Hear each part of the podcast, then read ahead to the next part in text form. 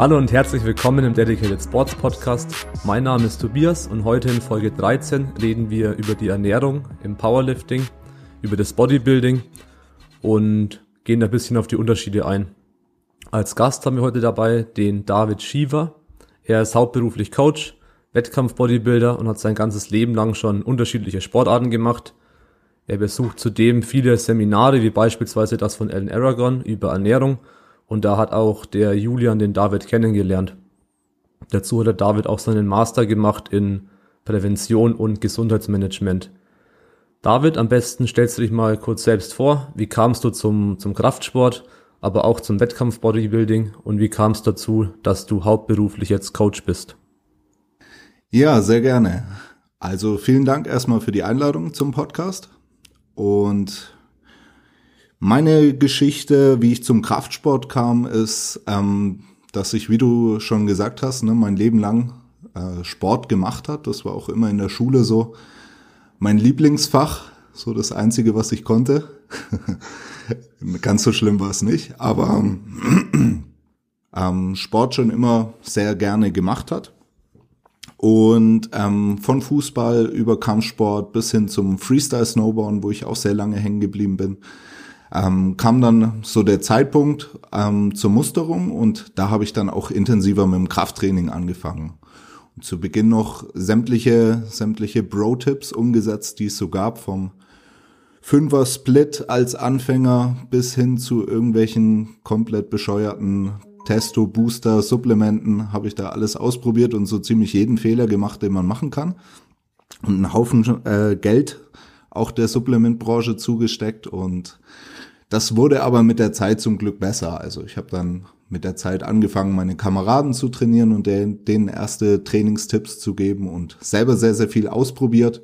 Learning by Doing und so kam ich zum Krafttraining und Bodybuilding und habe dann auch an meinen Grundwehrdienst angeschlossen mit einem dualen Studium in Fitnessökonomie, habe gleichzeitig Vollzeit im Studio gearbeitet und ähm, hier sehr, sehr viele Coaching-Erfahrungen machen dürfen, sowohl im Training mit Normalsportlern wie auch leistungssportlich ambitionierteren Sportlern ähm, und auch das Thema Ernährung immer mehr äh, implementiert in meinen Berufsalltag durch Abnehmkurse, durch Fortbildungen, die ich gemacht habe, durch Seminare, die ich besucht habe. Und nachdem ich das dreijährige Studium dann in Fitnessökonomie abgeschlossen habe, erfolgreich, habe ich auch direkt weitergemacht mit dem Master in Prävention und Gesundheitsmanagement und wollte hier eben holistisch vorgehen in meinem Coaching und meiner Weiterbildung und hatte mich schon recht intensiv mit dem Thema Ernährung und Training beschäftigt und wollte eben noch das, das psychische, mentale mit reinnehmen, weshalb ich dann als Fachrichtung Sportpsychologie und Coaching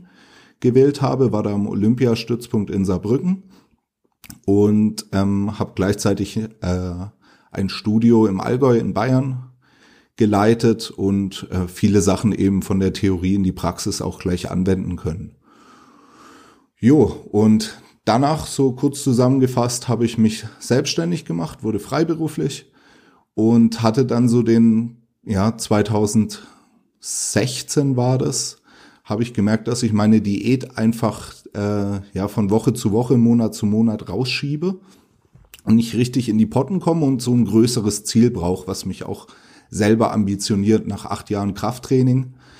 Ähm, hat da irgendwas gefehlt? Ich habe so ein Plateau erreicht und es ging nicht mehr richtig voran und dann stand ich vor der Wahl, ob ich eben in Richtung Powerlifting, Kraft-3-Kampf gehe, was mir auch immer schon gefallen hat, äh, schwer zu trainieren, mich selber zu steigern, eine Progression zu erreichen oder in Richtung Bodybuilding. Und da wir hier in Füssen, ähm, wo ich wohne, kein, kein Powerlifting-Studio, kein Verein hatten, habe ich mich dann fürs Wettkampf Bodybuilding äh, entschieden und hier auch erste Wettkampferfahrungen dann gesammelt und einfach gemerkt, dass das nochmal eine ganz andere Nummer ist als wie das normale Training, das normale Pumpen, auch wenn es leistungsorientiert ist im Studio. Genau.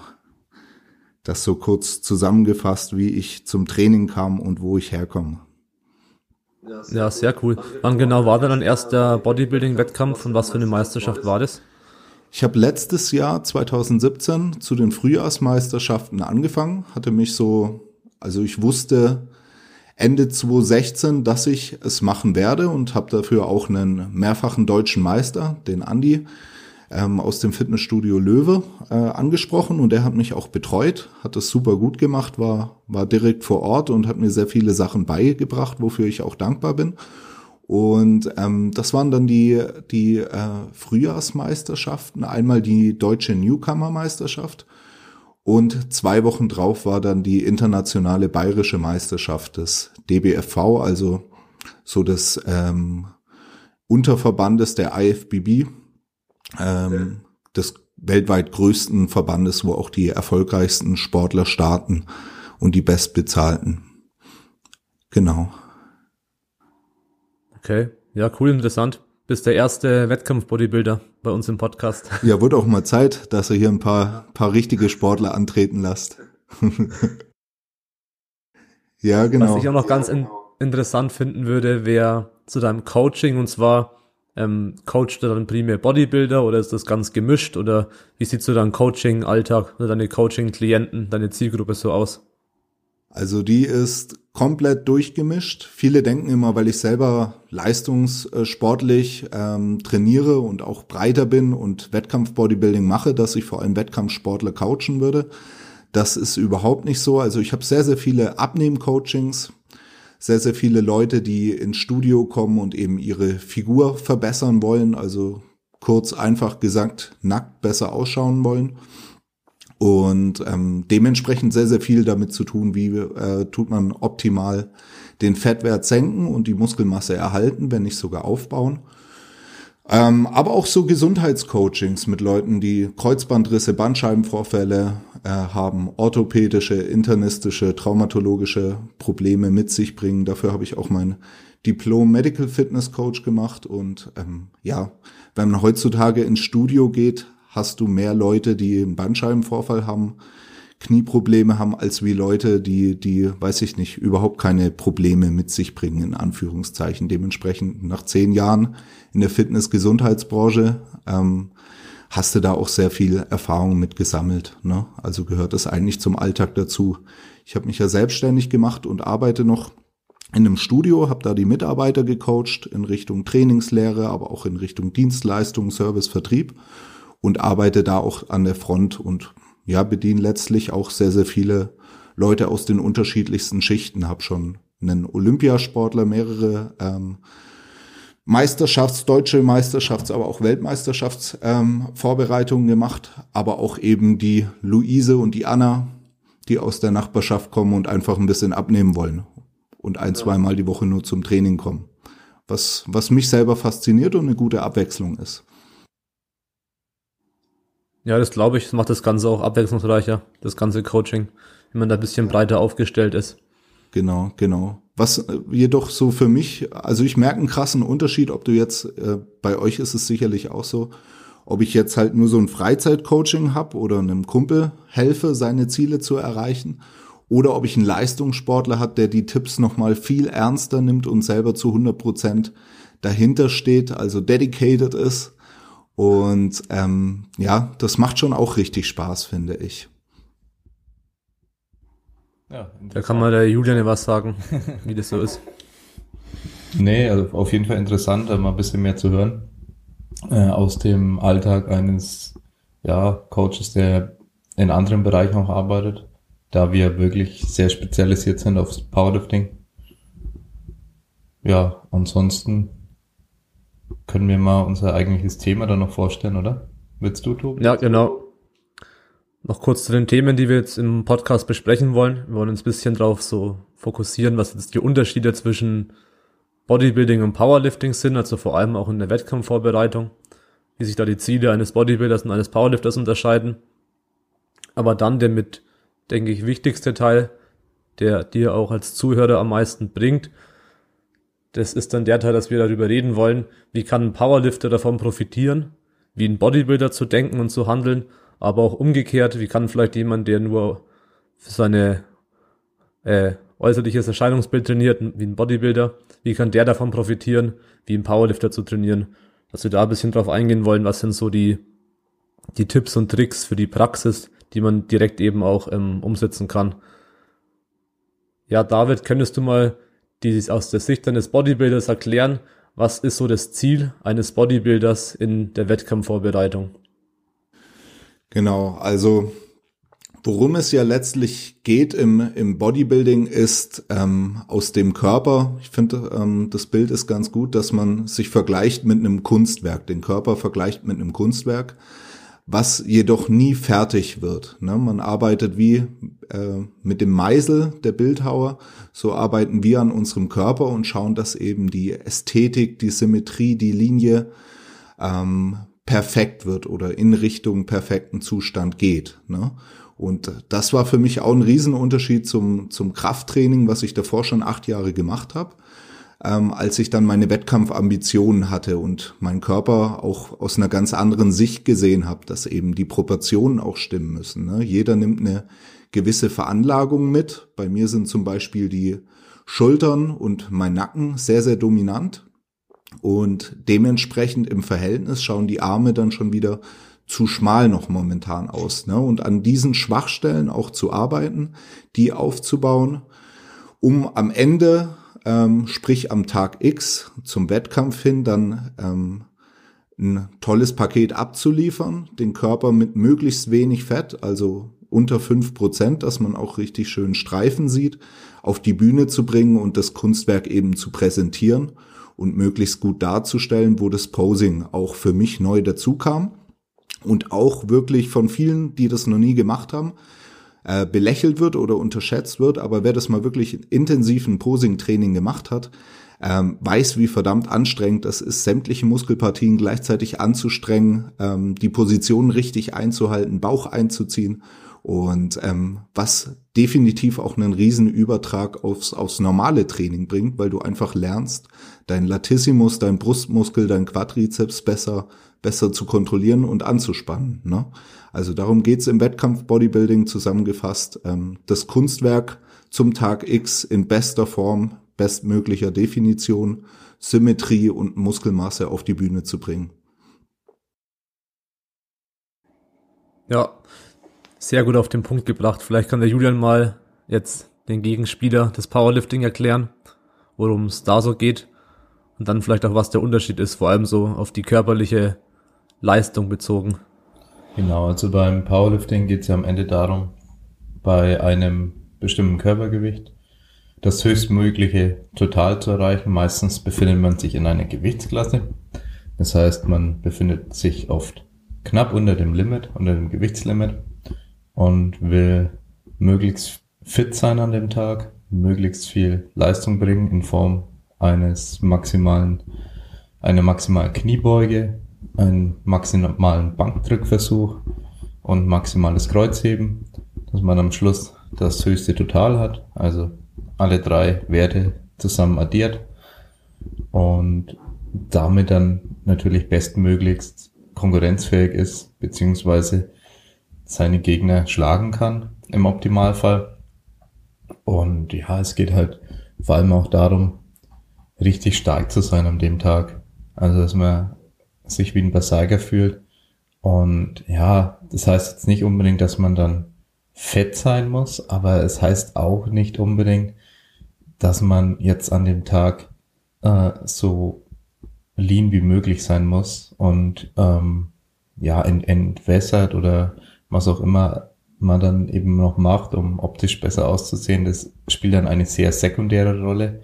Ich denke, bei den meisten Powerliftern mag auch Ausnahmen geben, die dann ihr Aussehen pieken für den Wettkampf, aber das äh, würde ich jetzt den meisten jetzt nicht empfehlen, wenn die Leistung natürlich im Vordergrund stehen sollte. Ja, ich denke, das ist der grundlegende Unterschied am Ende, dass das Wettkampfziel wirklich ein sehr verschiedenes ist, obwohl beide Sportler regelmäßig Handeln bewegen, wo der Laie ja oftmals wirklich keinen Unterschied sieht, wie ich immer wieder feststelle. Genau. Genau, so sehe ich das auch. Also zum, was mich am Powerlifting auch fasziniert und reizt und ich toll finde, ist, dass man zum Tag X in seiner besten Form ist, körperlich und im Optimalfall auch mental und am stärksten ist. Und beim Bodybuilding ist es optisch so, du schaust zum Tag X aus wie ein griechischer Gott, aber körperlich geht's dir nicht ganz so gut. Also jeder Bodybuilder, der dir sagt, ihm geht's super und die Diät war easy, der spielt dir was vor. Also eine Wettkampfdiät ist unglaublich kräftezehrend. Ähm, das Training ist der kleinste und schönste Teil davon. Man muss wirklich schauen, dass die Ernährung top on point ist. Und man wird auch merken, dass, also sowas bei mir beim ersten Wettkampf, ich habe teilweise, weiß ich nicht, eine halbe Stunde, Stunde im Auto gehockt äh, vorm, vorm Fitnessstudio und war einfach unmotiviert und zu schwach habe ich mich gefühlt, um ins Training zu gehen. Also man geht schon an die Grenzen und an den Körperfettwert, der, der ja nicht mehr optimale Leistungen auf jeden Fall zulässt. Ne? Ja, genau. auf jeden Fall. Dafür schaut's geil ja. aus. ja. Ja, was würdet ihr sagen, wie unterscheidet sich dann vor allem auch die, die Ernährung direkt in einer Wettkampfvorbereitung?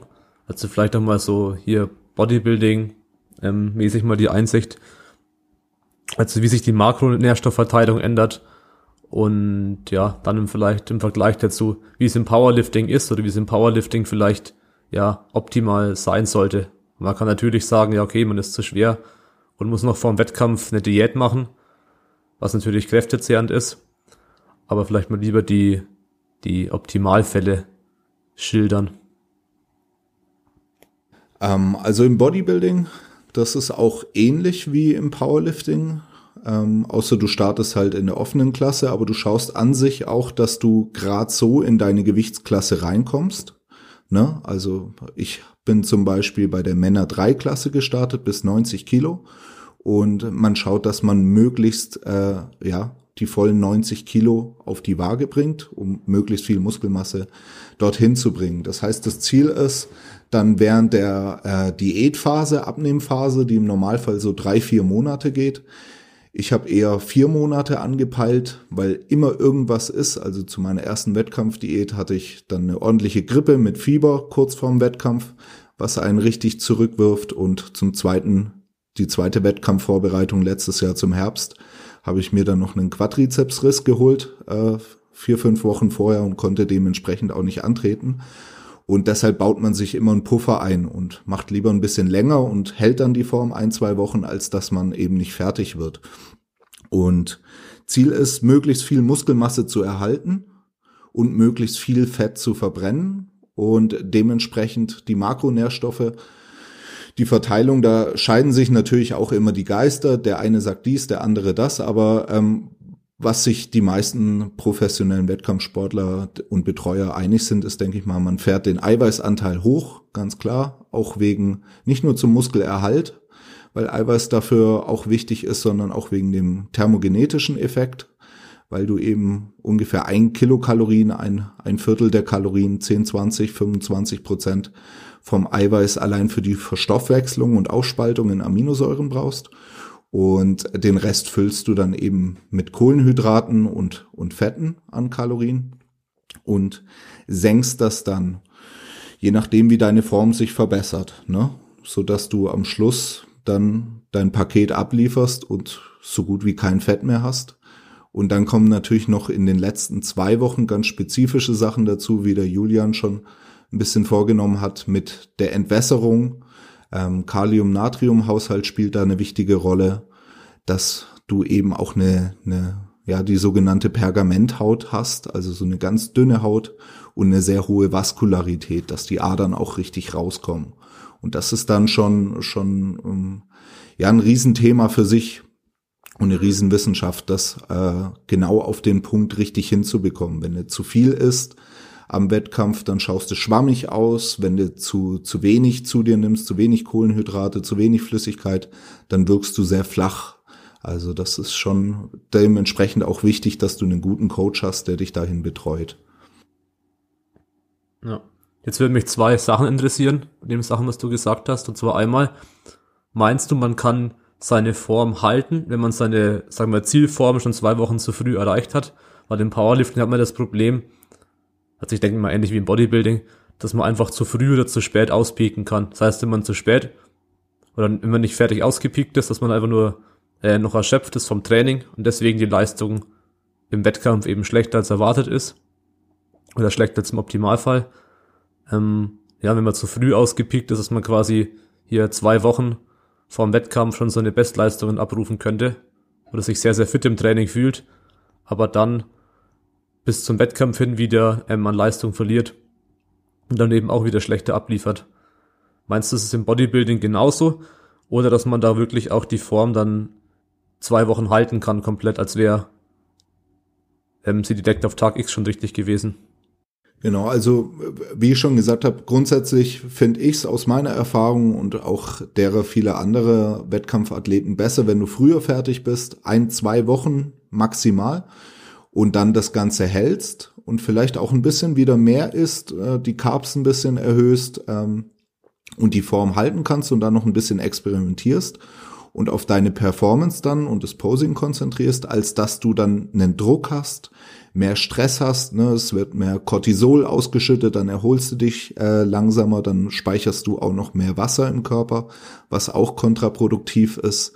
Aber natürlich, wie du absolut richtig sagst, ähm, wenn du zu früh fertig bist, drei, vier Wochen vorher, dann ist das schon enorm äh, zehrend, so eine Form dann über diese lange Zeit zu halten. Also zu früh darf es natürlich auch nicht sein, aber lieber ein bisschen früher als zu spät. Also gerade im Amateurbereich haben die meisten eher das Problem, dass sie nicht fertig werden. Ne, so war es bei mir am Anfang auch durch die, die Grippe ähm, und das Fieber. Ähm, bin ich dann auch nicht fertig geworden und war auch nicht so hart, wie ich es gerne, gerne, gerne hätte. Aber dafür sind ja so, äh, weiß ich nicht, Newcomer-Wettkämpfe auch da, um erste Erfahrungen zu machen, seinen Körper besser kennenzulernen und aus den Fehlern dann zu lernen. Man lernt nie aus.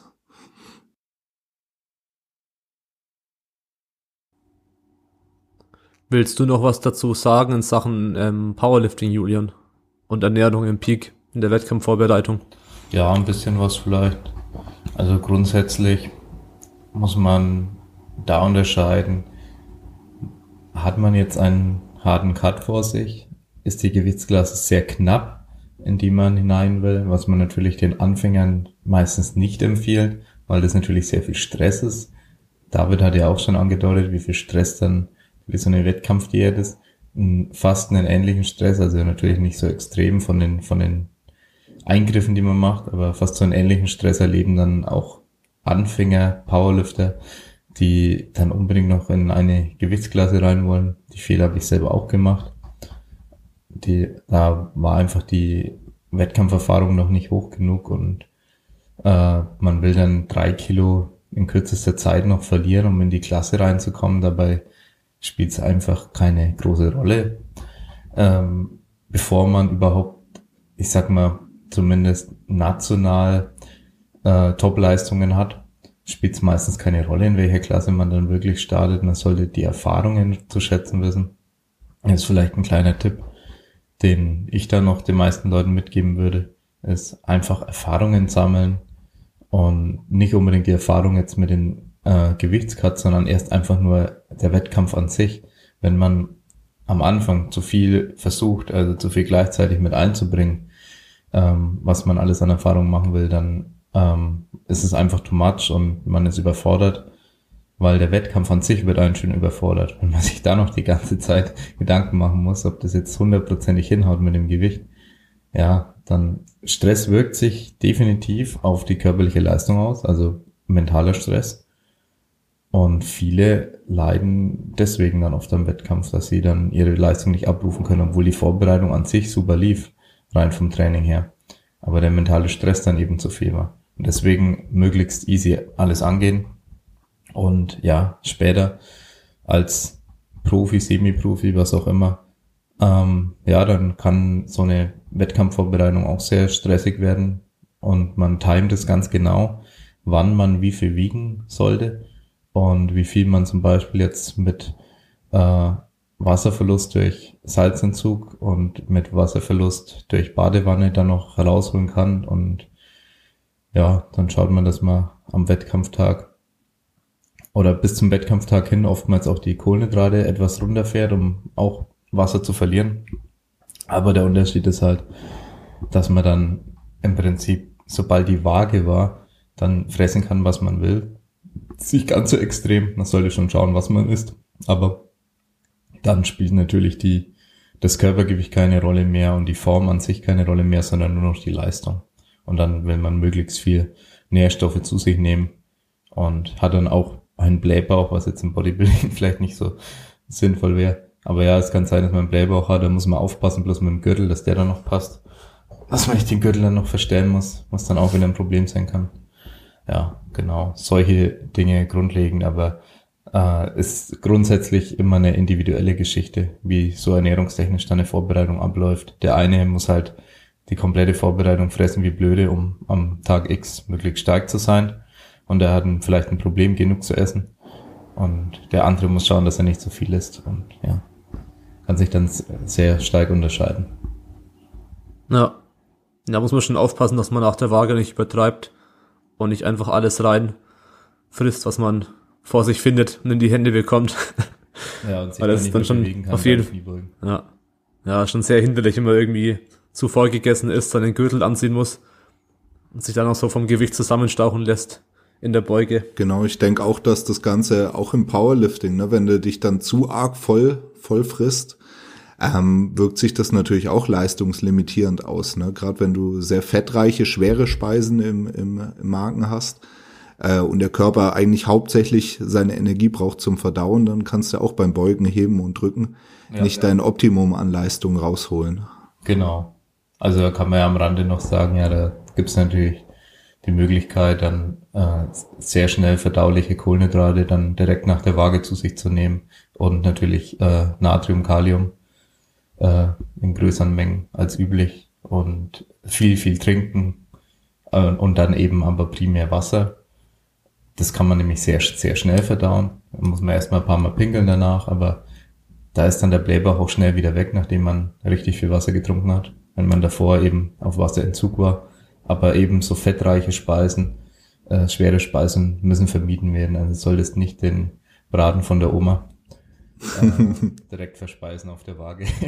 Und ich denke mal, jeder, jeder hat schon so die Erfahrung gemacht, dass er mal vorm Training was zu, zu fettiges, zu deftiges gegessen hat und dann einfach gemerkt hat, dass das Training auch dementsprechend scheiße wird. Und äh, ich hatte den Fehler mehrmals auch beim Kampfsport, beim MMA gemacht und mir jedes Mal geschworen, dass ich das nie wieder mache, dass ich so eine Stunde, halbe Stunde vorher noch was gegessen habe, ob es jetzt ein Porridge ist oder weiß ich nicht, irgendein Rumsteak mit Kartoffeln oder sowas. Und dann spätestens nach fünf Minuten Warm-up das Ganze auch schon stark bereut habe oder als der erste Schlag dann Richtung Magengegend kam.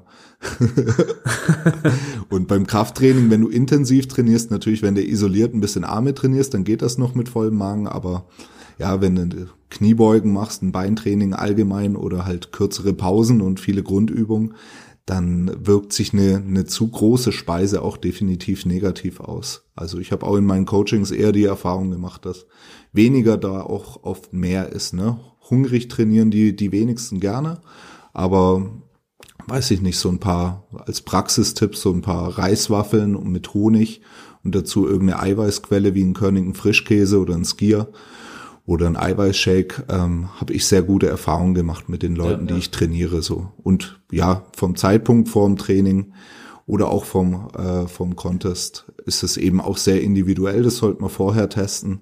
Der eine kriegt das in einer halben Stunde gut runter und fühlt sich dann super beim Training. Beim anderen ist es nach eineinhalb Stunden noch so, dass der Bauch zu voll ist. Also man sollte beim Wettkampftag nie was Neues ausprobieren.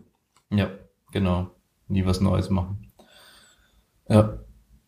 Und ja, ich habe gestern äh, zwei Trainingseinheiten gemacht und habe dann nach der ersten, nach dem Beintraining, dann erstmal ein Porridge gegessen. Das wollte ich eigentlich ursprünglich nicht, weil eigentlich ist es mir auch zu Magen aufblähend, Porridge. Aber Puten und Nudeln war aus und äh, allgemein, sage ich mal, gibt's vielleicht teilweise bessere Alternativen noch, was man zwischen den Workouts essen kann. Aber ich musste danach auch nur noch Bank drücken und beim Bankdrücken habe ich jetzt zum Beispiel persönlich überhaupt keine Probleme bei sowas. Aber ich hätte nicht äh, gut Knie beugen können danach. Nach dem Porridge zum Beispiel. Viele Sachen, die du auch gesagt hast zu, zum Wettkampf, ne, mit nach dem Wiegen dann mehr Kohlenhydrate und schnell verdauliche Carbs, ähm, sind im Bodybuilding genauso. Also wir gucken ja auch, wir haben meistens hast du morgens, ähm, wirst du eingetragen und gewogen in deinem Wettkampfoutfit. Ne? Und danach äh, wartest du dann halt letztlich ab, bis du drankommst. Je nach Zeitpunkt ist es auch recht intensiv. Ne? Die schweren Jungs, die Bodybuilder in der Männerklasse kommen meistens erst abends äh, dran. Dann sind da teilweise zehn Stunden Zeitspanne, wo du deine Form auch halten musst oder noch verbessern musst die Beine hochlagern solltest, dass eben auch die Adern schön rauskommen und die Muskelteilung da ist. Wenn du stehst, dann kommt zu viel Wasser rein, dann siehst du ein Quadrizeps, die Hamstrings, die Streifen am Arsch äh, eben auch nicht. Und gleichzeitig auch gucken solltest, dass du dann, wenn du gerade so in deine Wettkampfklasse gekommen bist, dass du auch durch schnell verdauliche Kohlenhydrate, möglichst wenig Fett, ähm, guckst, dass du deine Muskeln schön füllst, die Glykogenspeicher äh, voll bekommst und die Adern schön rauskommen. Also das ist ja ähnlich wie bei euch, aber gleichzeitig was hast, was nicht irgendwie groß, groß Wasser speichert oder aufbläht. Ja, ja genau. Genau. Und kurz vorm Wettkampf gucken wir dann halt, dass wir so 20 Minuten vorher so ein paar Aufwärm-Pumpsätze machen. Und äh, dann wird, wirst du aufgerufen und kommst auf die Bühne und machst deine Pflichtposen und, und rockst die Show im Optimalfall.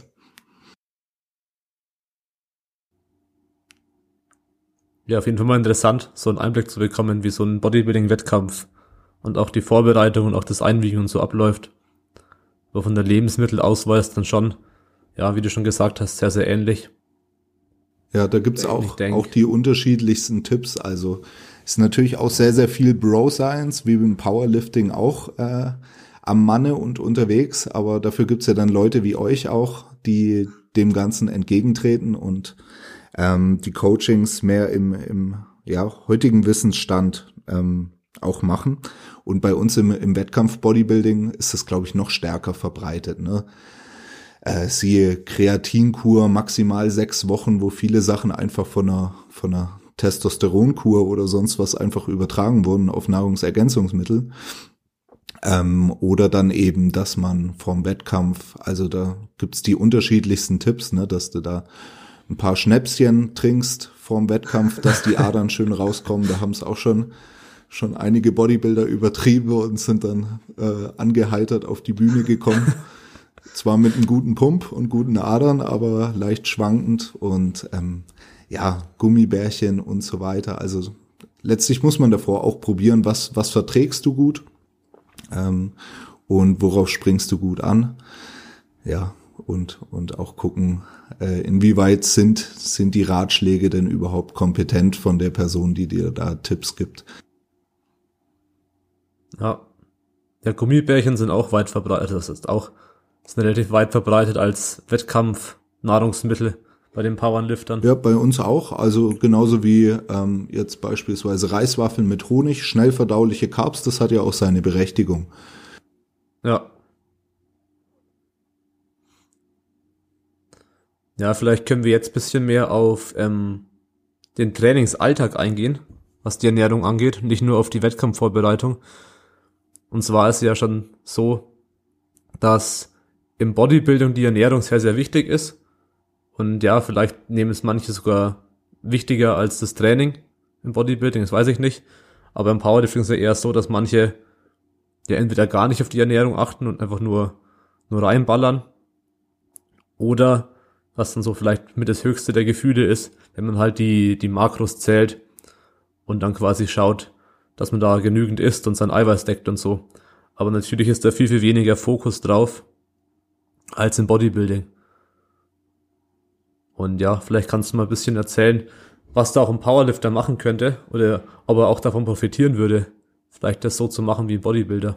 Ja, also ich finde es in meinen Gesprächen auch mit Leistungssportlern, egal ob das jetzt äh, Kicker sind, die damit ihr Geld verdienen, äh, Kampfsportler oder eben auch Powerlifter, ähm, ja, wie wenig teilweise auf Ernährung und Nahrungsergänzung selbst im wirklich professionellen Bereich auf, auf internationalem Niveau äh, Wert gelegt wird, wo es genug Studien gibt, genug Papers, die die ähm, leistungssteigernden Effekte auch ganz klar beweisen, ne? wo es nichts zu diskutieren gibt. Und ich denke, da, äh, wie du schon gesagt hast, kann man sehr, sehr viele Sachen von, von Bodybuildern übertragen, die eben das Ganze geschaut haben zu perfektionieren. Ne? Den, die Muskelmasse bestmöglich zu erhalten, die Leistung bestmöglich zu erhalten oder zu steigern in der, äh, ja, erhalten in der Diät und zu steigern in der Offseason und ähm, gleichzeitig den Fettwert möglichst zu reduzieren. Und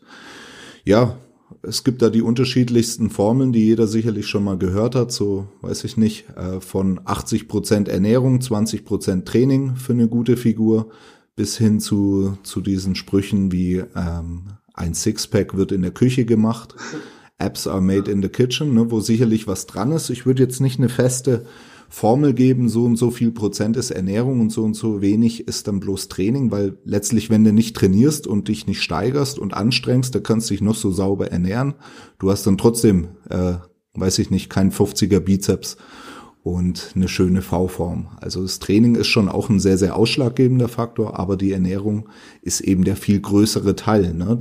Die Woche hat 168 Stunden und man ist vielleicht als, als, ja, typischer Powerlifter, weiß nicht wie viele Stunden, als Wettkampf-Bodybuilder bist du in der Offseason, hast vielleicht fünf Trainingstage, zwei Stunden maximal, ja, hast du zehn Stunden versus 158 Stunden, die, die deine Form beeinflussen. Dementsprechend ist deine Regeneration und die Ernährung auch sehr wichtig und was definitiv Sachen sind, wo andere Sportler sich was abschauen können, ähm, ist, was mir jetzt so spontan einfällt, auf jeden Fall die Mahlzeitenvorbereitung dass man es eben nicht dem Zufall überlässt, wenn man jetzt mittags oder abends, die meisten sind ja doch nicht Fulltime Powerlifter, denke ich mal, die hier zuhören, die das hauptberuflich machen und damit ihr Geld verdienen.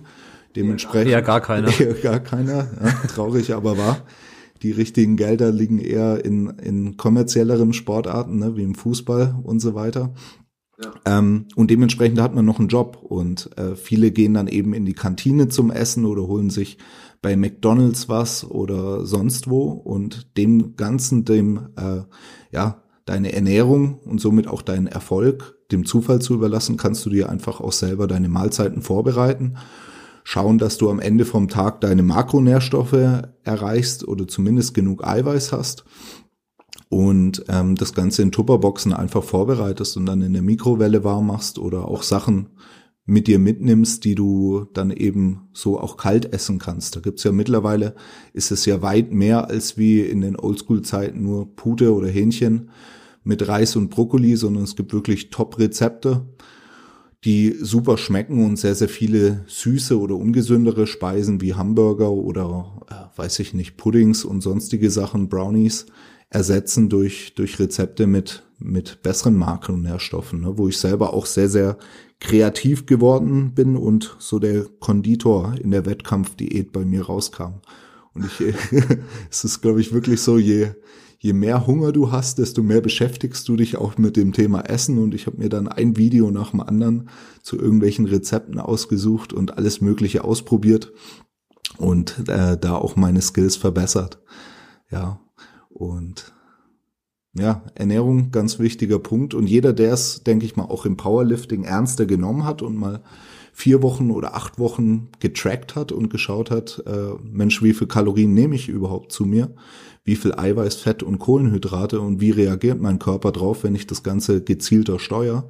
Er wird es bestätigen können, dass er sich besser fühlt, schneller regeneriert und seine Leistung auch besser steigern kann. Na, das hängt ja direkt miteinander zusammen. Ja, ich glaube, an diesem Punkt könnte man eventuell noch sagen, warum ist die Ernährung vor allem wichtig? Dass eben der Mythos bei Powerliftern manchmal noch ein bisschen umhergeht, bei dem einen mehr, bei dem anderen weniger, dass die Kraft ja nichts mit der Muskelmasse zu tun hat, weil man sehe ja den Bodybuilder im Fitnessstudio, der ist ja ziemlich schwach der, und ist trotzdem sehr aufgeblasen, hat dicke Muskeln, ist ziemlich schwach. Also es gibt halt solche Bodybuilder, hey. definitiv. ähm, Einen haben wir hier, ja. ich wusste gar nicht, dass du Bodybuilding machst, Tobi. Scheiße, gut gekontert. Schlagfertig. Naja, auf jeden Fall. Der Punkt ist, der Bodybuilder hat sich wahrscheinlich auch nicht in seinem Training darauf spezialisiert, möglichst viel Gewicht in den Grundübungen zu bewegen. Und hat auch wahrscheinlich ganz andere Trainingsprioritäten gehabt. Und eventuell waren ja da auch noch gewisse Substanzen im Spiel, die für ein hohes Muskelwachstum dann eben gesorgt haben. Und diese Beispiele, die es halt draußen gibt, bestätigen dann den Powerlifter, A, Muskeln haben nichts mit Kraft zu tun, weil dann sehen sie noch den äh, Hans-Jürgen mit 66 Kilo, der 240 Kilo Kreuzheben macht und denken sich, hm, wie kann das gehen? Das macht ja der riesige Bodybuilder nicht mal.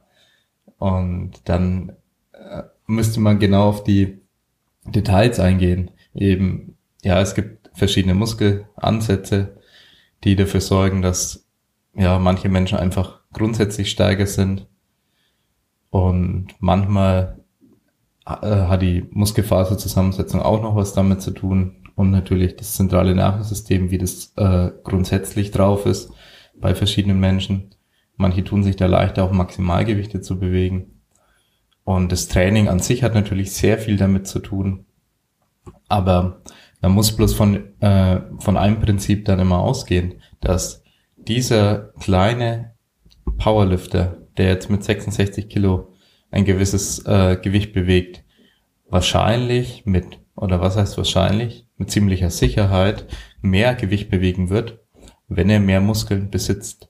Das heißt, wenn er weiterhin äh, Muskelaufbau betreibt und vielleicht sogar schafft, 74 Kilo Klasse auszufüllen, dann wird aus einem ähm, sehr guten Powerlifter plötzlich ein Spitzenklasse Powerlifter, weil er vielleicht dann wiederum der kleinste in seiner Gewichtsklasse ist im Powerlifting. Und das ist oftmals das Ziel, der kleinste und der leanste in deiner Gewichtsklasse zu sein, weil du dann ähm, sehr competitive bist, weil du mehr Muskeln hast als deine Gegner in der Regel, bist kompakter als deine Gegner und ja, so ein ähm, 1,95 großer äh, 93 Kilo Lüfter hat meistens und mit ziemlicher Sicherheit keine Chance auf den Sieg in seiner Klasse. Es funktioniert so einfach nicht. Äh, er ist zu dünn für seine Größe und müsste mehr Muskeln aufbauen. Also grundlegend, worauf ich hinaus will, ist, dass äh, es zwar sehr verschieden sein kann bei Individuen, wie stark jemand ist bei einem 40er Arm zum Beispiel. Ja, aber dass die gleiche Person mit ziemlicher Sicherheit stärker wird, wenn er mehr Muskeln besitzt oder vielleicht auch weniger Fett besitzt äh, oder beides eben im gleichen äh, Atemzug, dass er schafft, Muskeln aufzubauen und Fett abzubauen, dass er dann äh, pro Kilogramm Körpergewicht stärker ist am Ende. Ja, und das, das ist der wichtige Punkt, weswegen ich denke, dass man eben hier von einem Experten im Bodybuilding dann sich auch mal einiges abschauen kann. Okay, wie kann ich da hinkommen? Wie kann ich meine potenzielle, äh, meine potenzielle Wettbewerbsfähigkeit ähm, durch meine Body Composition, durch meine Körperkomposition verbessern? Genauso in der Art, äh, also kann ich dir zu 100 Prozent recht geben, auch was meine Erfahrungen angeht. Und ähm, wie du schon gesagt hast, ähm, haben viele den Irrglauben, ne? Bodybuilder haben ja überhaupt keine Kraft und sind nur aufgepumpt. Ähm, aber in unserer Sportart geht es eben nicht darum, auf der Bühne dann möglichst viel Kraft zu haben. Also es interessiert keine Sau zum Wettkampf, wie viel du drückst, hebst oder beugst, sondern wie du ausschaust. Ne? Und dementsprechend geht es auch da gezielt darum, den Muskel zu spüren und den Muskel und deine Schwachstellen aufzubauen und den Körper eben als, als, wie gesagt, eine schöne X-Form hinzubekommen und äh, ein ästhetisches Bild abzugeben, je nach Klasse. Und ein ganz großer Punkt ist äh, das Training, ja. Also das sieht man ja immer wieder bei, bei erfolgreichen Bodybuildern oder Wettkampf-Bodybuildern, die dann ihr Training umändern für einige Wochen ähm, und in Richtung mit dem Fokus auf Kraft gehen und sich dann in kurzer Zeit auch enorm bei den Grundübungen ähm, bei dem Mainlift steigern können. Ne? Und ähm, genau, man redet ja auch immer vom Sarkoplasma-Aufbau versus myofibrilär. Und ähm, ja, ich, ich sehe da auch das Training als als größten Unterschied. Ein Powerlifter, ein Bodybuilder könnte auch äh, viel stärker sein, wenn er anders trainieren würde, aber darum geht's eben nicht. Ne? Und je nach, nach Wettkampfzeit, also in der Offseason, steigern sich Bodybuilder auch sehr, sehr stark ähm, und drehen auch oft den Fokus mehr in Richtung schwere Grundübung ähm, und werden auch deutlich stärker. Ne? Was, was ich sehr faszinierend und gut finde, ähm, ist, ist dieser Trend vom Powerbuilding, ne? ähm, was, was jetzt ja auch euer Pascal, ne, der Pascal gut lebt, finde ich. Also er hat eine super Form und ist gleichzeitig stark wie Sau. Und äh, oder damals auch schon Ronnie Coleman, ne, der, der enorm schwer gebeugt hat und ich glaube, weiß ich nicht, sämtliche Gewichte aus dem Fitnessstudio auf die Beinpresse gepackt hat. Und äh, ne, mit seinen Yeah Buddy Sprüchen ging das ja auch recht viral, diese Videos. Und der eine unglaublich gute Muskelmasse gleichzeitig hatte.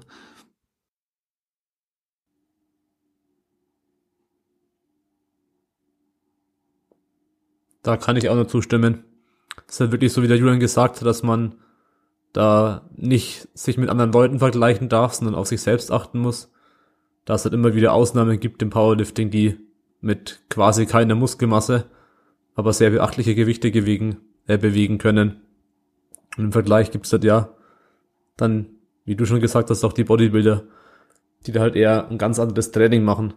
Wo man aber auch, denke ich, sagen muss, dass die die auch den Fokus auf anderen Übungen haben, also nicht nur anderer Fokus allein im Wiederholungsbereich, sondern ja auch auf anderen Übungen.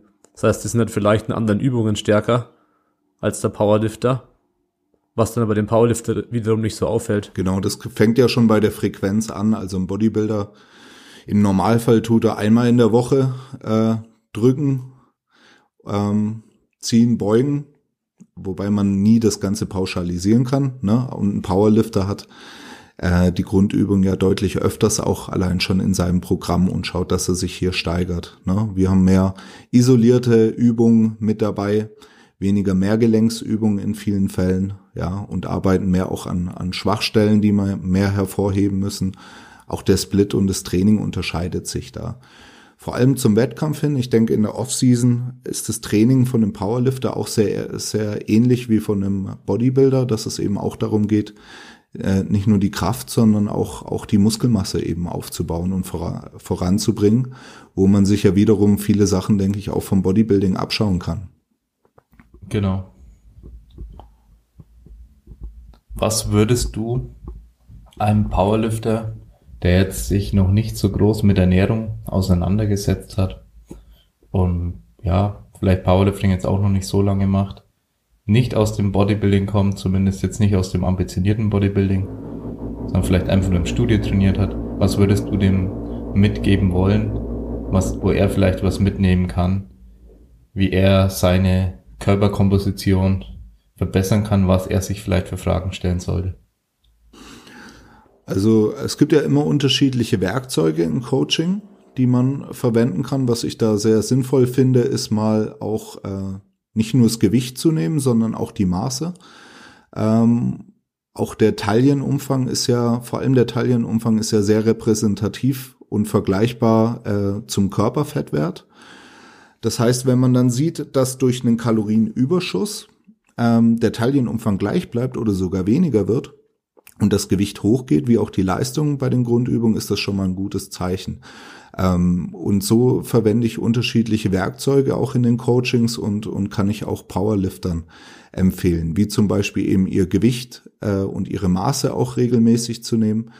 Und ähm, was ich auch immer sehr gut finde, ist so die ersten, das mache ich eigentlich bei den meisten Coachings, die ersten, ja, je nachdem mindestens eine Woche, gerne auch eher vier Wochen mal wirklich abzuwiegen, was man isst es ist eine Action, aber vor allem eher am Anfang mit der Zeit. Man isst ja doch immer ähnliche Sachen, kann man Mahlzeiten auch speichern und ähm, das Ganze recht schnell machen. Also sind dann letztlich am Ende vom Tag nur ein paar Minuten, die man mit mit Tracken durch Apps wie MyFitnessPal verbringt und so schauen kann, dass man halt mal die Makronährstoffe besser in den Griff bekommt, dass man Eiweißanteil vielleicht mal ein bisschen höher nimmt auf zwei Gramm ähm, pro Kilogramm Körpergewicht, das Fett vielleicht mal. Es kommt natürlich immer auf die Phase an. Ähm, in der Abnehmphase würde ich auf jeden Fall auf äh, 0,8 Gramm pro Kilogramm Körpergewicht gehen und den Rest der Energie eben über Kohlenhydrate oder den Eiweißanteil noch höher nehmen, ne, mit drei bis vier Gramm vielleicht auch mal kurzfristig.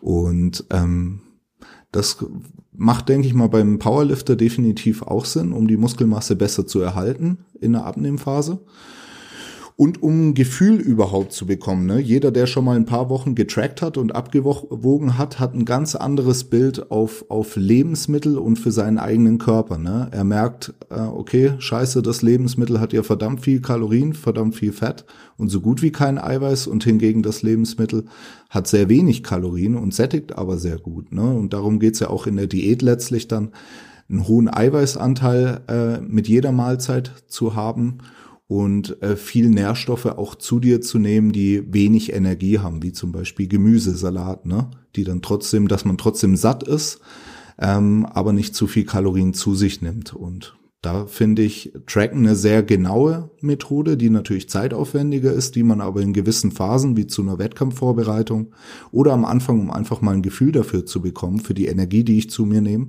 und die Makro- und Mikro Mikronährstoffe äh, zu bekommen das äh, bringt definitiv viel und, und ja, man hat danach ein anderes Bild, wie gesagt, darauf. Und später kann man ja dann auch übergehen zu was Intuitiverem, dass man zum Beispiel nur schaut, dass man sein Eiweiß eben an, äh, einhält, genug Eiweiß am Tag hat, ähm, was man dann auch definitiv besser steuern kann, wenn man mal genau gesehen hat, okay, bei 4200 Kalorien, so ist es jetzt gerade bei mir, halte ich mein Gewicht, nehme ich 200 Kalorien mehr zu mir, ähm, dann kann ich meine Kraft steigern, aber trotzdem die Form ganz gut halten. Sind es hingegen 400 Kalorien, dann werde ich schon schwämmiger und nehme auch an Fett zu. Ne? Und das geht eben am genauesten, wenn du auch mal abwiegst und, und ja, das gut im Griff hast.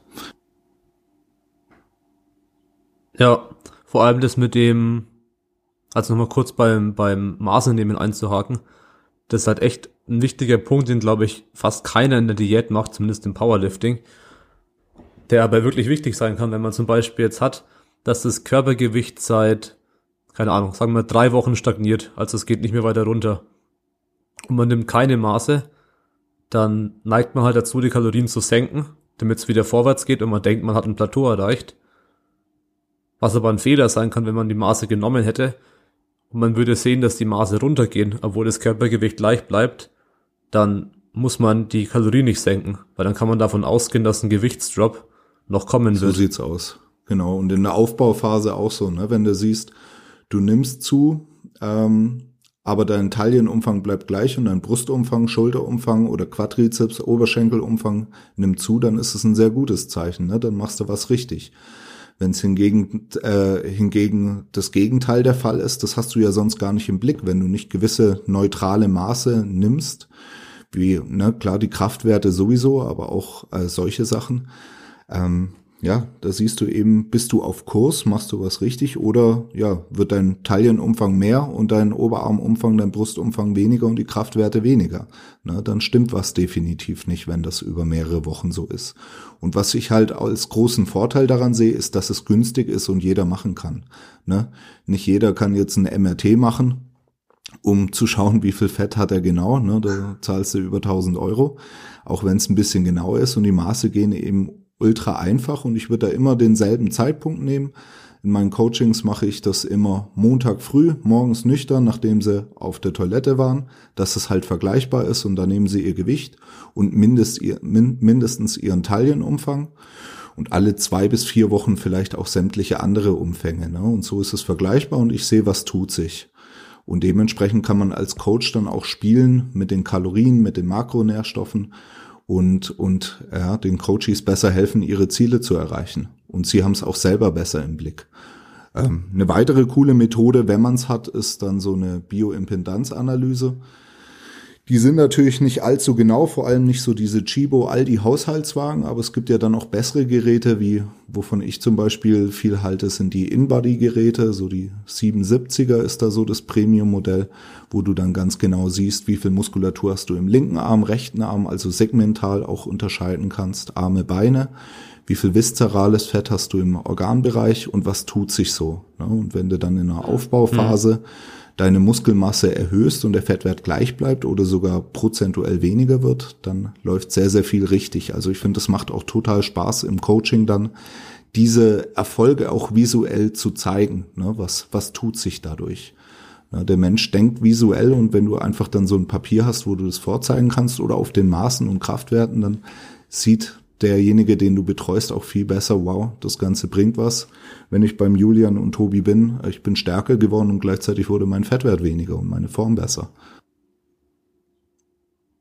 Ja, das ist natürlich auch sehr motivierend für den Athleten, den man coacht, wenn es auch sehen kann. Absolut, absolut. Wenn er es vor sich hat. Und du würdest dann auch empfehlen, einmal die Woche Maße zu nehmen. Von der Frequenz her. Ja, genau. Also einmal die Woche auf jeden Fall das Gewicht morgens nüchtern und ähm, den Taillenumfang würde ich auf jeden Fall machen und dann halt so die Partien, die ja für den Sportler relevanter sind. Ne? Ähm, bei Frauen sind's, ist es grundsätzlich eher Po und Oberschenkel, bei Männern mehr der Bizeps und der Brustumfang. Ähm, um zu schauen, jetzt wenn man es rein Powerlifting bezogen nimmt, würde ich halt äh, ja Oberschenkelumfang vielleicht Gluteus am, am Po an der breitesten Stelle nehmen und vielleicht den Brustumfang. Und das dann alle zwei bis vier Wochen, wie auch mit Fotos zu arbeiten. Ne? Mhm. So alle vier Wochen mal äh, Front, äh, seitlich und von hinten zu fotografieren, wo man ja auch sehr, sehr viel sieht, was sich an der Körperkomposition äh, eben tut. Ja. Ja, da habe ich auch ähnliche Erfahrungen gemacht von der, von der Frequenz her. Also ich empfehle immer, sich täglich zu wiegen, um eben so Schwankungen ausgleichen zu können. Was kann das dann erstmal einmal?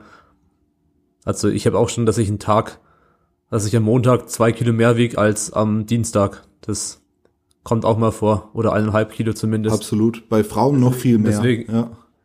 ja, das stimmt. Ja, genau. Also bei, bei Frauen tue ich auch nicht so viel äh, aus Gewicht zurückzieh, äh, zurückschließen wie bei Männern. Und ähm, gebe ich dir absolut recht, in strengeren Phasen lasse ich die, die Leute auch täglich wiegen. Ist halt immer eine Frage, inwieweit bauen sie es dann in ihren Alltag auf und notieren das. Aber täglich ist auf jeden Fall besser. Ja. Und dass du dann einfach über die Woche, das machen Apps ja mittlerweile auch automatisch, äh, das Durchschnittsgewicht nimmst, was nochmal genauer ist. Ich mache es immer äh, ansonsten, wenn Leute ihre Ziele halt nicht ganz so streng nehmen, einmal die Woche. Und dann auch bewusst den Montag, weil wenn du am Freitag dein Gewicht nimmst oder nehmen lässt von den Leuten, dann denken sie sich, ja, okay, jetzt habe ich das hinter mir, jetzt ist Wochenende, jetzt lasse ich mal richtig krachen. Ne? Und deshalb ist Montag, was meine Erfahrung angeht, ein sehr guter Tag, um sowas zu machen. Ja, das stimmt. Ja, gibt es denn noch Themen, die wir besprechen wollen, was so die, die Kernthemen, die wir, über die wir reden wollten? Haben wir jetzt ja eigentlich noch so durch? Ja, also ich hätte jetzt noch am ähm, meinem Beispiel in der Praxis, wie ich äh, versucht habe, über letztes Jahr hinweg oder über ein Jahr hinweg meine Bodycom strategisch zu verbessern, was ähm, jetzt nicht ganz optimal gelaufen ist das letzte Jahr, aber was die Ernährung betrifft, ich vor allem deutliche Fortschritte gemacht habe und so meine ganzen Verletzungen auch kompensieren konnte. Also ich habe trainingstechnisch eher Rückschritte gemacht, weil ich äh, mich mehrfach verletzt habe. Ähm, nach meinem letzten Wettkampf, der vor etwa einem Jahr war. Und also bis September, Oktober so hat sich das Ganze hingezogen, bis ich dann wieder einigermaßen unverletzt war. Ja, und jetzt auch ich teilweise noch merke an der Hüfte und so. Aber was ich in der Zeit gemacht habe, ist eine Diät. Und zwar eine sehr strikte, wo ich Kalorien gezählt habe, mein Eiweiß stark nach oben gefahren habe. Ich habe noch nie so eine lange und strikte Diät gemacht. Das ging ein halbes Jahr ungefähr, wo ich ähm, ja bei 2200 bis teilweise 1600 Kalorien äh, gegessen habe und da auch in Sachen Körperkomposition gute Fortschritte gemacht habe. Was nicht ganz optimal war, ist, dass mein Training in der Zeit gelitten hat und ich deswegen mehr Muskelmasse verloren habe als nötig, weil ich teilweise zum Beispiel als Handgelenk im Arsch war, natürlich jetzt nicht so gut den Oberkörper trainieren konnte und als äh, Hüfte äh, im Arsch, weil ich Unterkörper nicht optimal trainieren konnte etc. Aber das äh, mal vorneweg würde ich sagen, die äh, Ernährungsumstellung hat mir sehr viel gebracht und die Diät auch, weil ich am Ende jetzt trotzdem noch einiges an Muskelmasse dann hatte, wo ich dann vielleicht auf 72 Kilo unten war, ähm, im Verhältnis dann trotzdem eine bessere Bodycomp hatte als vorher, wo ich zwar mehr Muskelmasse hatte, aber auch deutlich mehr Fett, also ich war auf 85 Kilo oben vor meinem Wettkampf. Ähm, ja, und jetzt habe ich dann wieder einen Bike gestartet natürlich vor einigen Monaten und achte auch in diesem Bike mehr auf meine Ernährung, weil ich viele Fehler gemacht habe in meinem letzten Bike, habe ein viel besseres Bewusstsein dafür äh, entwickelt, was ich dann zu mir nehme und wie viel Eiweiß ich zu mir nehme, habe einen anderen Standard entwickelt, da ich natürlich äh, mich fast nur von Eiweiß ernähren konnte, bei 180 Gramm bis 200 Gramm Eiweiß am Tag und ja, oft zu 1800 Kalorien. Da bleibt natürlich nicht mehr so viel Luft für anderes. Und habe dann mir auch angewöhnt, jetzt viel mehr Kohlenhydrate und Eiweiß eben zu essen und teils weniger Fett, was mir viel gebracht hat, wo ich jetzt gemerkt habe, okay, ich kann wirklich deutlich leaner aufbauen, wenn ich den, das Fett ein bisschen reduziere. Man kriegt eben, wenn man faul ist im Balk, kriegt man seine Kalorien viel leichter durch Fett rein. Aber vielen Leuten geht so, dass die ähm, deutlich schneller an Körperfett zulegen bei einem zu hohen Fettgehalt. Also da kann ja da wirklich auf 200 Gramm Fett oder so dann biken. Und das ist in den meisten Fällen nicht ratsam. Und ja, merke eben bei mir persönlich jetzt, wie ich deutlich leaner hochbalken konnte, wie ich jetzt immer noch deutlich leichter bin mit 78 Kilo als ähm, in der Gegenüberstellung 85 Kilo, aber von den Kraftwerten, ja, ist relativ ähnlich bin inzwischen, würde ich sagen. Ja, so Trainingsgewichte auch relativ ähnlich. Ist immer schwer zu sagen, was da im Maximum rauskommt, aber eigentlich ist alles relativ ähnlich inzwischen und fühle mich auch ähnlich stark, habe aber deutlich weniger Körpergewicht drauf. Und ja, das ist so ein klassisches Beispiel, wie man halt dann viel Zeit reinstecken kann, ohne eigentlich in der Zeit jetzt so einen richtigen Progress zu machen, weil ich bin in dem letzten Jahr jetzt nicht unglaublich stark geworden, aber ich habe meine Bodycom verbessert, was mir dann später hilft, äh, was eine super Basis ist, um später bei möglichst wenig Körpergewicht ein hohes Total eben aufzustellen.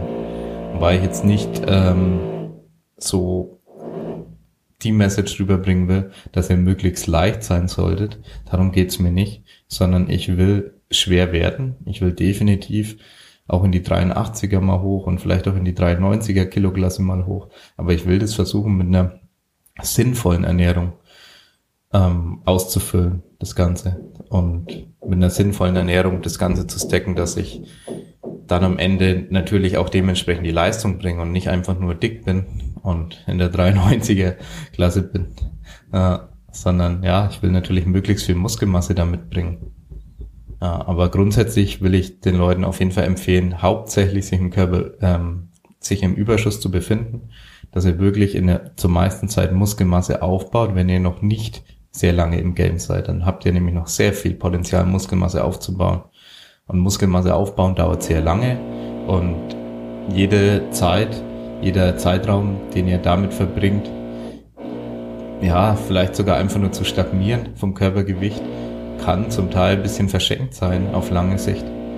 Wenn man sagt, okay, die allgemein die Bodycom zu verbessern, braucht viel Zeit und wenn man sagt, oh, ich fühle mich aber gerade wohl in meiner 74er Klasse, ist das Standardbeispiel, sage ich mal, in der 74er Klasse fühlen sich die meisten Leute wohl. Warum? Weil der Leistungssprung zwischen 74 und 83 der größte ist und die Leute meistens in der 83er dann gar nicht mehr mithalten könnten, denken sie eben, aber sie sehen eben nicht, wie sie in den nächsten zwei Jahren vielleicht dann deutlich an Kraft zulegen würden, wenn sie einfach diese zusätzlichen neun Kilo auch zunehmen würden und ja, es geht sicher nicht von jetzt auf gleich, von einem Tag auf den anderen. Aber traut euch, Muskeln aufzubauen, traut euch weiterzukommen. Es ist eine Evolution, die man da auch im Powerlifting, äh, sage ich mal, durchmacht. Und die Evolution ist meistens von einer kleinen Gewichtsklasse äh, zu einer größeren Gewichtsklasse und oder höheren Gewichtsklasse.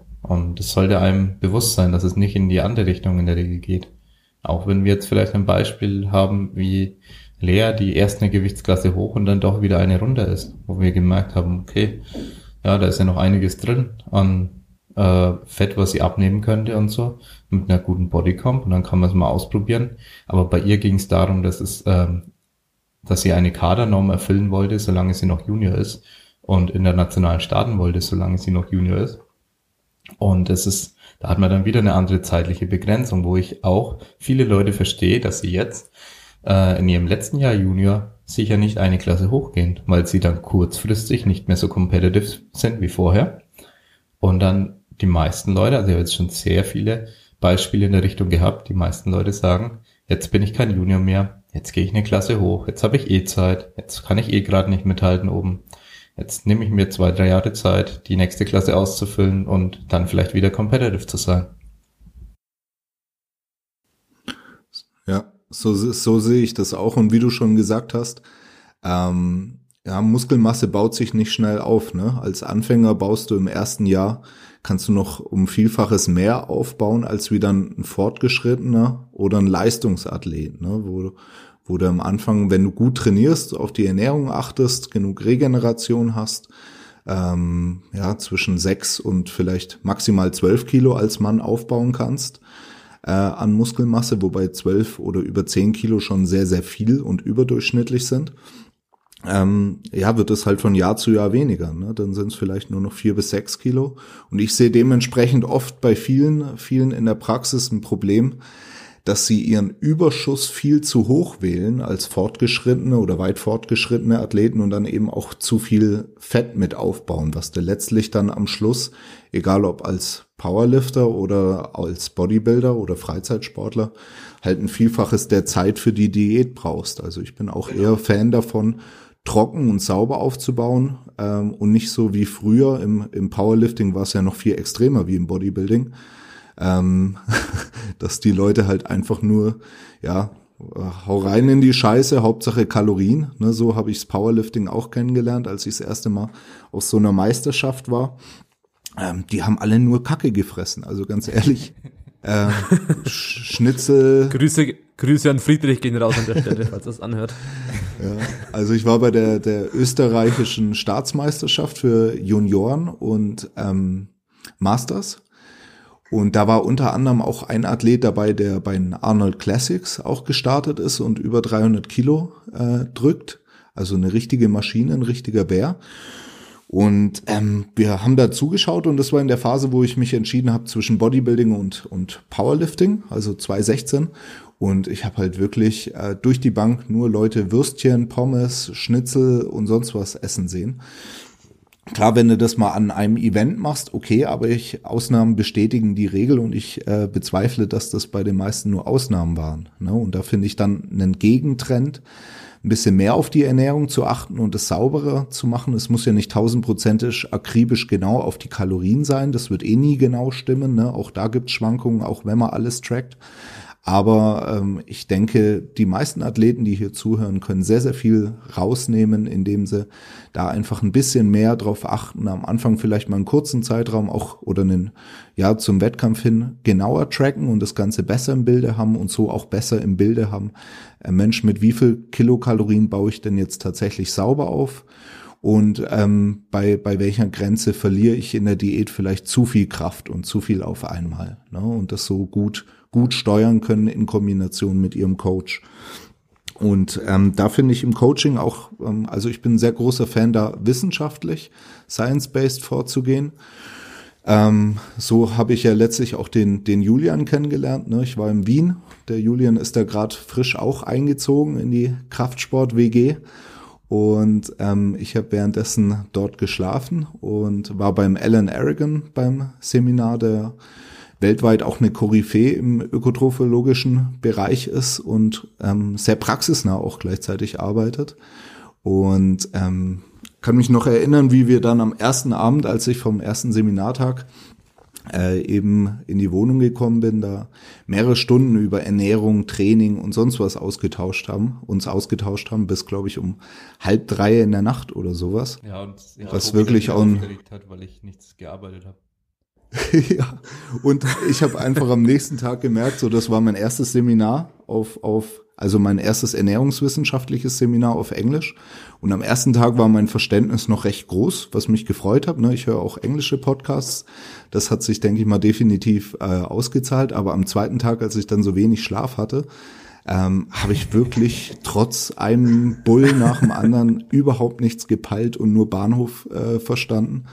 Und äh, habe auch gemerkt, wie ich mit den Gedanken immer wieder abschweife. Und das äh, so kann man auch zu dem Punkt kommen, den auch viele vergessen und nicht berücksichtigen, wie wichtig eben die Regeneration ist. Also einfach genug Schlaf haben, zu ähnlichen Zeiten immer einzuschlafen und nicht nur passive Regeneration mit reinzunehmen, sondern auch aktive Regenerationsmaßnahmen wie Spaziergänge, Massagen, ähm, ja, Saunagänge, was es nicht alles gibt, ne? oder ein leichtes Training.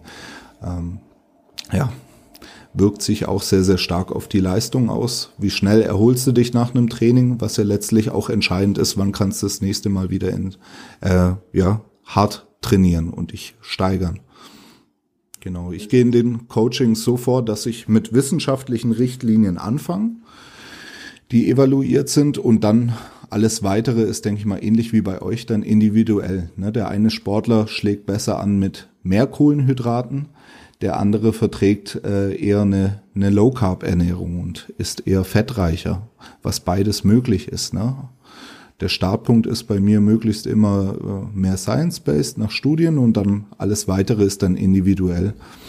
Genau. Und weil du vorhin noch äh, das erwähnt hast am Wettkampf, du warst im Powerlifting-Wettkampf, hast viel Currywurst und Pommes und sowas gesehen. Ja, das gleiche Problem hatten wir Nur. jetzt bei der UPC letztes Wochenende dass uns das wirklich angekotzt hat. Und dann haben wir natürlich äh, was dagegen machen wollen und haben die Benjamin Blümchen Geburtstagstorte ausgepackt aus dem Fach. Und die war makronährstoff technisch um einiges besser als Currywurst mit Pommes, muss ich sagen. Und hat auch eigentlich ganz lecker geschmeckt. Die hat auch viel Protein. Das war die Protein-Version von Benjamin Blümchen. Die, die High-Protein-Version. Ja, ja. sehr gut. Hat er dann ein Gramm Protein ja. statt null Gramm. ist schon mal eine ordentliche Steigerung, ja. Ja, 100 Prozent halt nach oben. Ja. Ja, das wollte ich ja. kurz einwerfen. Ja, war wichtig mit der Torte. Ja. Ich habe ja auch Geburtstag gefeiert. muss man dazu sagen. Ja. Ja, ich hätte gesagt, Außer ihr habt noch Einwände, dass wir soweit am Ende sind. Was sagt ihr dazu? Habt ihr noch Themen? Ich soweit nicht. Ähm, vielen herzlichen Dank für die Einladung und das, das coole, interessante Gespräch auf jeden Fall. Gerne, danke, dass du dir die Zeit genommen hast. War auf jeden Fall cool, auch solche Einblicke vom, ja, vom Bodybuilding zu bekommen und mal ein bisschen zu kombinieren, weil ja, man muss gegen dieses Schwarz-Weiß-Denken ähm, arbeiten. Dass man nicht da rein verfällt und immer denkt, ja, okay, das, was die Bodybuilder machen, ist was ganz anderes oder das ist scheiße. Das, was die Powerlifter machen, ist gut oder umgekehrt. Ja. Sondern immer versuchen, das Beste aus allen möglichen Welten zu kombinieren. Genau. Also sei jetzt im Coaching oder auch als Athlet, kann man sich, denke ich, von jedem irgendwas abschauen, was man auch bei sich selbst anwenden kann oder im Coaching anwenden kann, wovon man profitiert. Ja. Absolut. Auch wir, wir Bodybuilder oder Leute, die eben nur aufs Optische aus sind, auf die Strandfigur, können uns auch sehr, sehr viele Sachen von einem äh, Powerlifter und erfahrenen Powerlifting-Coachings, äh, äh, Coaches wie euch abschauen, ne? weil äh, eine Progression ist dort auch definitiv wichtig, dass man sich steigert mit der Zeit und äh, wer kann das besser von, von den Kraftwerten als, als Powerlifter, Kraft-3-Kämpfer ähm, und Gewichtheber. Ja. Ja, das stimmt. Das waren doch schöne abschließende Worte. Dann nochmal vielen Dank, dass du dir die Zeit genommen hast. War echt cool. Und danke an alle, die zugehört haben. War jetzt ja dann doch ein bisschen länger. Mal wieder. bisschen überzogen, sage ich mal. Und ja, bis zum nächsten Mal. Ciao. Ciao. Ciao.